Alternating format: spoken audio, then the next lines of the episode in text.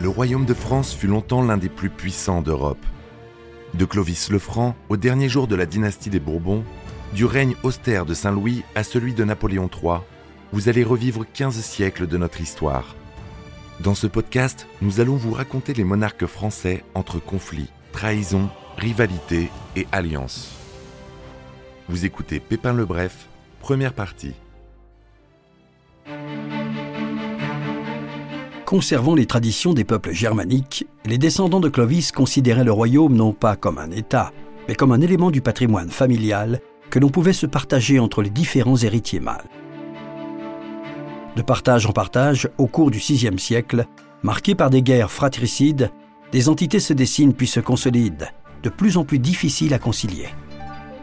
Il y a des royaumes et il y a des rois. Jean-François Beige, écrivain. Euh, ils sont un peu la guerre entre eux, mais parfois ils s'entendent bien. Ils sont à peu près tous de la même famille. Hein. Ce sont des francs et ils ont à peu près les mêmes coutumes. Les Mérovingiens vont régner sur ce qui deviendra l'Allemagne, la Belgique, la France et, et, et la Suisse du 5e au 8e siècle. Michel de Decker, écrivain d'histoire. Les Carolingiens doivent leur nom à Charles, Charles Martel, Carolus Charles Martel, euh, qui est d'ailleurs le, grand-père de Charlemagne, Carolus Magnus, d'où les Carolingiens, lesquels vont régner, eux, euh, sur l'Europe de 750, de l'an 750 jusqu'au Xe siècle.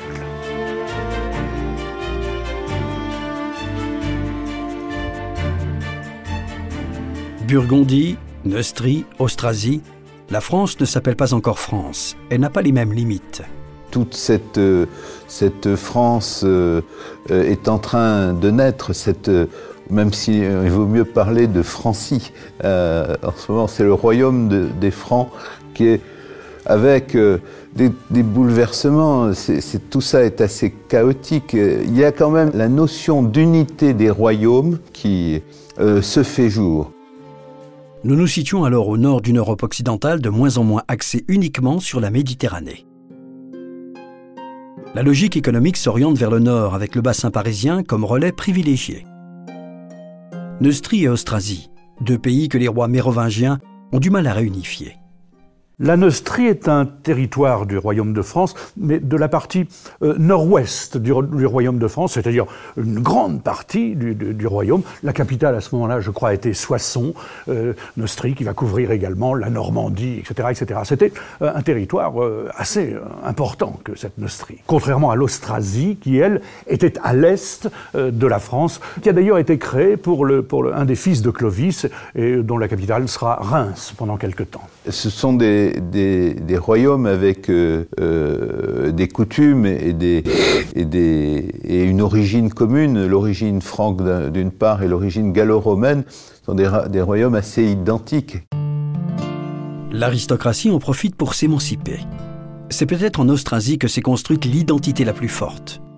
Le sentiment d'être ensemble et qu'à l'extérieur se situe forcément l'étranger. Quand il meurt, les aristocrates austrasiens se font enterrer avec leurs chevaux. Ce sont des guerriers. Deux d'entre eux, Arnoul et Pépin, vont pourtant œuvrer pour la paix en permettant au roi mérovingien de Neustrie, Clotaire II, de prendre le pouvoir en Austrasie en 613. Le mérovingien les récompense en leur confiant au premier la charge d'évêque de Metz, une responsabilité spirituelle qui ne l'empêche pas d'avoir un fils. Au second, échoue une responsabilité politique de première importance, la mairie du palais d'Austrasie. Arnoul de Metz et Pépin de Landen, le fils du premier, épousa la fille du second. De cette union naquit Pépin de Herstal, père de Charles Martel et grand-père de Pépin le Bref. Deux familles, les Arnulfiens et les Pipinides, deux familles qui vont s'unir pour n'en faire qu'une. On dit de cette famille qu'elle est à l'origine de l'organisation politique de l'Europe telle qu'on la connaît aujourd'hui. Cette famille, ce sont les Carolingiens. Ils tiennent leur nom du plus célèbre d'entre eux, Carolus Magnus, dit Charlemagne. Mais leur histoire commence bien plus tôt.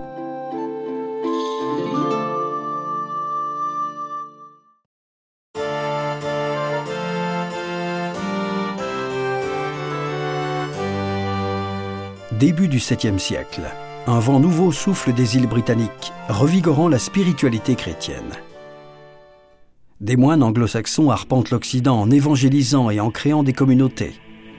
Ils montrent l'exemple de ce que doit être la vie d'un chrétien. Colomban est le grand fondateur monastique du monde mérovingien. Il n'est pas issu du monde franc puisque c'est un Irlandais. Bruno Dumézil, historien. Mais il est arrivé en Burgondie sans doute dans les années 580. Là, il fonde un monastère important, Luxeuil, qui diffuse des règles dites irlandaises à travers l'ensemble du monde franc. Il s'agit en réalité d'une spiritualité élitiste qui s'adresse principalement aux élites gauloises et qui parle aux aristocrates, épris de salut et surtout de prestige. Mais un vent contraire prend forme au Moyen-Orient. L'archange Gabriel parle à Mahomet. Mahomet, c'est quelqu'un de plus spirituel que la plupart de ses, de ses contemporains. Il est tourné vers l'étude des religions, très jeune, on le sait. Jean-François Beige, écrivain. Il est pauvre, il n'a pas beaucoup d'influence, et puis il se marie avec une riche veuve qui lui permet euh, de se consacrer à, de la recherche spirituelle, on peut vraiment appeler ça la recherche spirituelle, et à des retraites. Euh, il se réfugie dans des grottes solitaires et il approfondit les écritures abrahamiques. C'était un homme cultivé.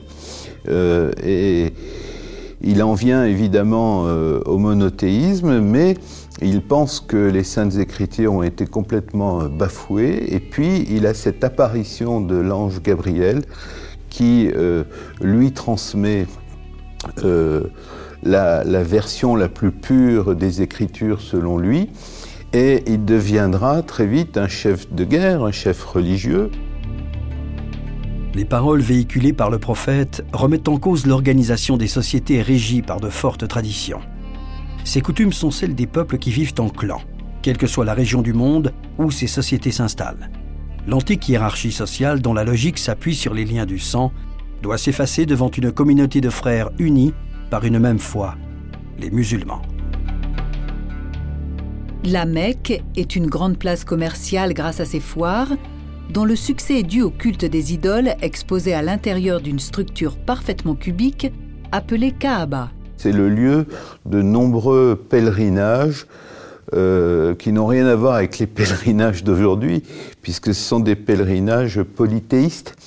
C'est le temps des idoles, c'est le temps de religions aussi assez propres à la péninsule arabique, qui sont des religions où on vénère les signes du ciel euh, tels que les météorites, ce qui est tombé du ciel. Et la légende veut qu'une météorite soit tombée à, la Mecque, qu'on ait construit autour un cube de pierre, et à partir de là, c'est devenu un lieu saint, un lieu saint polythéiste au départ, et un temple avec euh, des idoles partout, avec des dieux nombreux et variés. Mahomet en fera le premier lieu saint de l'islam, vers lequel les croyants doivent se tourner pour la prière. Il deviendra l'ennemi euh, évidemment euh, de tous les gens qui vivent euh, des pèlerinages à la Mecque parce qu'il voudra débarrasser le temple des idoles. Donc il y a toute cette période violente qui fait que Mahomet est obligé de devenir chef de guerre. Il se réfugie à Médine, puis il revient à la Mecque. À la Mecque, finalement, au bout d'un moment, ces, prophéties finissent par être bien accueillies. Puis surtout, ça ne change pas le statut de la Mecque, même si la Mecque est, débarrassée de, de, toutes les idoles. Ça reste un lieu de pèlerinage, ça reste un centre spirituel extrêmement important. Et c'est à partir de là que l'islam, mais qu'on n'appelle pas encore comme cela, naître et après la mort de Mahomet, prospérer. Pendant ce temps-là, en Occident, c'est dans ces palais de Neustrie que Clotaire II le Mérovingien réside en permanence. La rivalité entre Neustrie et Austrasie n'a pas disparu. L'Austrasie réclame aussi la présence d'un roi. En 623, Dagobert part représenter son père dans le pays de Pépin de Landen, nommé à vie maire du palais d'Austrasie, et qu'on peut d'ores et déjà appeler Pépin Ier. En 627, les Saxons menacèrent la frontière nord du royaume. Dagobert lança ses troupes à leur rencontre, et pendant la bataille, le chef des Saxons parvint à couper la chevelure du roi mérovingien lors d'un combat qu'il livre euh, à une armée de Saxons euh, euh, en folie, eh bien Dagobert reçoit un coup de, fléau sur le, casque de la part d'un ennemi, un ennemi furieux qui lui enlève le casque et qui lui arrache une partie du cuir chevelu et sur le cuir chevelu une partie de la coiffure. Michel de Decker, écrivain d'histoire. Dagobert est KO pour le compte pendant un bon moment, et puis il réagit et il veut absolument retrouver, pour se venger, retrouver l'auteur de, cette blessure, de ce coup violent qui, l'a considérablement blessé. Et il le retrouve. Et il va le terrasser, il va le plaquer au sol, et il va le garder comme prisonnier, et puis il va lui dire, eh bien, dorénavant, euh, tu seras mon coiffeur, c'est toi qui entretiendras ma chevelure. Cette anecdote fut peut-être inventée après son règne. Les guerriers francs suivent leur chef parce qu'ils portent les cheveux longs ce port symbolique de la chevelure longue est l'assurance de la transmission de père en fils du Mund, la puissance magique du chef qui lui permet de mener ses hommes à la victoire. Il considère que la force, la puissance, le respect est obtenu, est acquis grâce à la chevelure. Donc, ils portent tous une merveilleuse crinière, ce qui permet d'ailleurs parfois à certains rois euh, qui veulent semer des petits bâtards à droite et à gauche de les convoquer, ou certains euh, portant de longues crinières de cheveux disaient Mais moi je suis un de vos fils, et ils disaient Non, tu ne l'es pas, et ils faisaient tondre immédiatement. La frontière orientale est maintenant pacifiée. Saxons, Thuringiens, Alamans et Bavarois. Toute une Germanie potentielle plus que jamais fédérée à un royaume dont le centre de gravité se situe beaucoup plus à l'est que les cités de Neustrie. Malgré ses succès militaires en Austrasie, Dagobert va connaître un exceptionnel destin posthume, non pour des raisons politiques, mais pour des raisons idéologiques. C'est pour son œuvre bienfaitrice en Neustrie que Dagobert rentre dans l'histoire il favorise le développement d'une abbaye construite autour du culte de Saint-Denis. Saint-Denis est le premier évêque de Paris. Il fut décapité par les Romains sur le mont des Martyrs en 258. On raconte qu'il prit alors sa tête et marcha ainsi en direction du nord. Saint-Denis est l'évêque de Paris, premier évêque de, de Paris. Et c'est un chrétien naturellement qui va à cette époque-là encore connaître euh, la torture euh, euh, des, païens. Alors torture dramatique, hein, parce qu'on va le flageller, mais il va survivre. On va le griller, mais il va survivre. tout ça à Paris, du côté de Montmartre. Hein. On va lui couper la tête. Il la ramasse, il la prend, il traverse la capitale, la fameuse rue des Martyrs, qui porte encore ce nom aujourd'hui, et il s'en va jusqu'à Saint-Denis, où il dit c'est ici que je vais me faire enterrer. C'est au temps de Clovis que l'on construit une basilique à l'endroit où il s'est arrêté. Puis une abbaye se développe sur ce lieu de pèlerinage. Dagobert donne des terres à l'abbaye et surtout le droit d'organiser des foires. C'est une grande première qu'un roi accorde ce privilège à un centre religieux. En janvier 639, Dagobert inaugure une pratique qui va encore davantage marquer les esprits. Il est enseveli dans cette basilique qui allait devenir la nécropole de tous ceux qui se succéderont sur le trône de France. quelques mérovingiens seront euh, enterrés à cet endroit, mais à partir de Louis VI, tous les rois de France seront enterrés à Saint-Denis jusqu'à euh, jusqu'à la Révolution, évidemment, et jusqu'à Charles X. C'est le début d'une tradition qui sera dorénavant et pour longtemps utilisée pour légitimer un pouvoir par les liens du sang.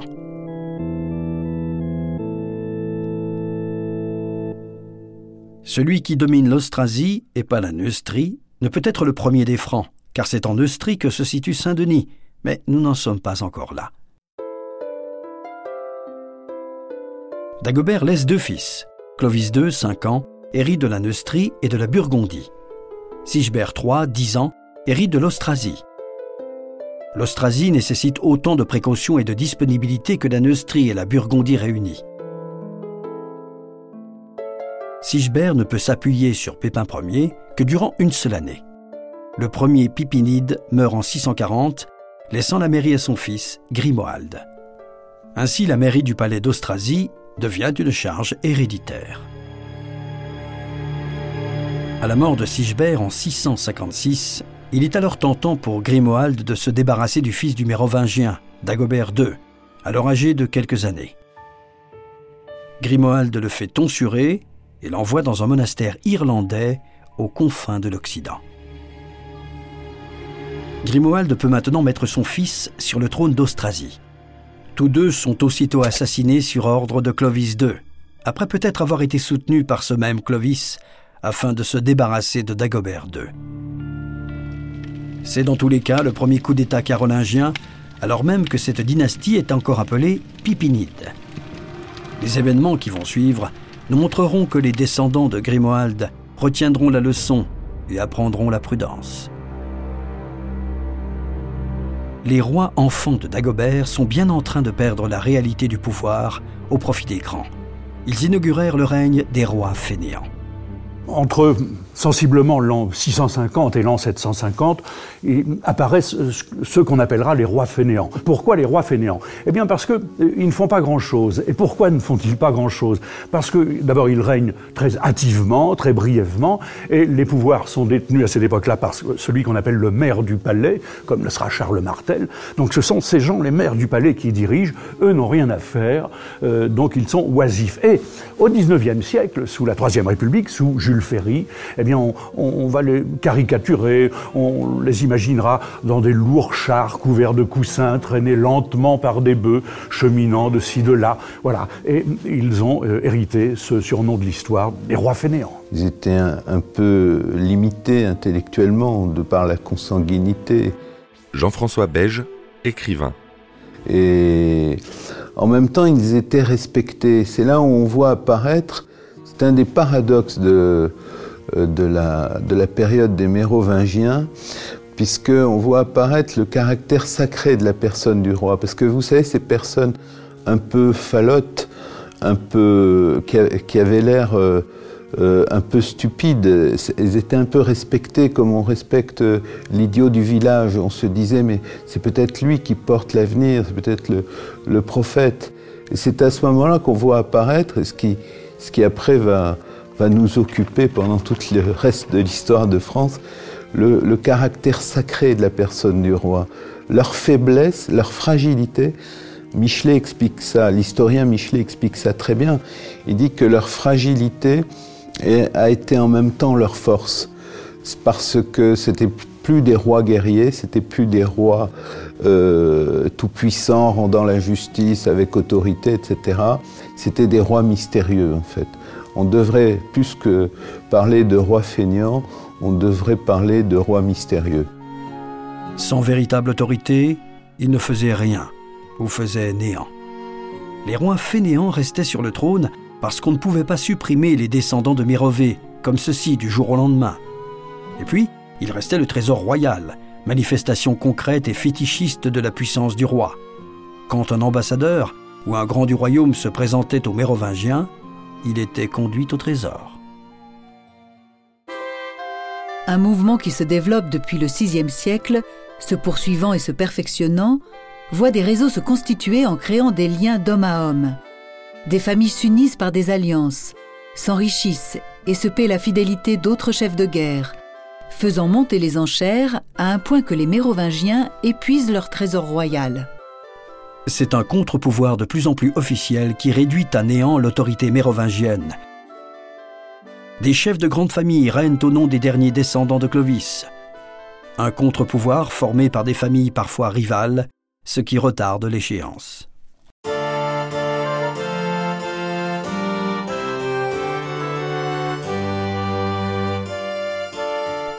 Dès 687, le réseau des Pipinides permet à Pépin II de Herstal de réunir entre ses mains les mairies d'Austrasie et de Neustrie, dont les transmissions deviennent héréditaires. Pépin II est appelé princeps, c'est-à-dire qu'il est prince des Francs. La famille de Pépin II s'est enrichie pendant que les rois se ruinaient. C'est de ce transfert du trésor royal que la dynastie mérovingienne meurt. Le trésor royal, euh, il y, a eu dans toute cette on est toujours dans ce passage de la, Gaule romane à la Gaule franque. Et période de très grand désordre. Et il y a toutes sortes de légendes. Notamment, on dit qu'il n'y avait pas euh, de, séparation entre la fortune privée et la fortune du royaume censée être utilisée à la défense de l'intérêt général. En réalité, très vite, il y a eu une séparation entre les, comptabilités privées et les comptabilités publiques, comme on dirait de nos jours. Et il y a eu un, trésor royal qui, était, euh, qui faisait partie euh, de de l'image et de l'autorité du roi, notamment euh, dans la période des maires du palais, parce que les maires du palais, ils avaient autorité sur le trésor royal. La base de la vitalité économique en Europe occidentale est alors l'influence grandissante des grands domaines agricoles, contrôlés par l'aristocratie, mais aussi, et de plus en plus, par l'Église. La France est, un pays, euh, elle, le restera, elle, est restée toujours, est un pays qui a des euh, d'immenses domaines agricoles qui ont été mis en valeur pendant la période gallo-romaine, ce qui est à la fois une faiblesse parce que ce sont des. Euh, c'est une partie vulnérable du territoire. Ce sont des espaces difficiles à préserver, les espaces agricoles, la paysannerie. C'est pas, ça se défend plus difficilement que les déserts. Les préjudices sont nombreux dans les invasions, dans les guerres. On peut mettre le, le feu à des champs de blé, on peut détruire des greniers mais en même temps, c'est une force extraordinaire. C'est ce qui permet à la Gaule euh, gallo-romaine euh, de conquérir ses conquérants. C'est-à-dire que les Francs, qui mêlent eux-mêmes des tribus extrêmement nombreuses, des populations venues de partout, mais les, Francs deviendront très vite des gallo-romains. Pourquoi? Ben Parce que, on pourrait dire de façon très prosaïque, il y a à manger en France.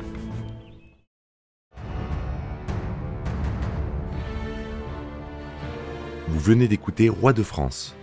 Si vous avez aimé ce podcast, vous pouvez vous abonner sur votre plateforme de podcast préférée et suivre Initial Studio sur les réseaux sociaux. Les Rois de France est un podcast coproduit par Initial Studio et Merapi, adapté de la série documentaire audiovisuelle éponyme produite par Merapi.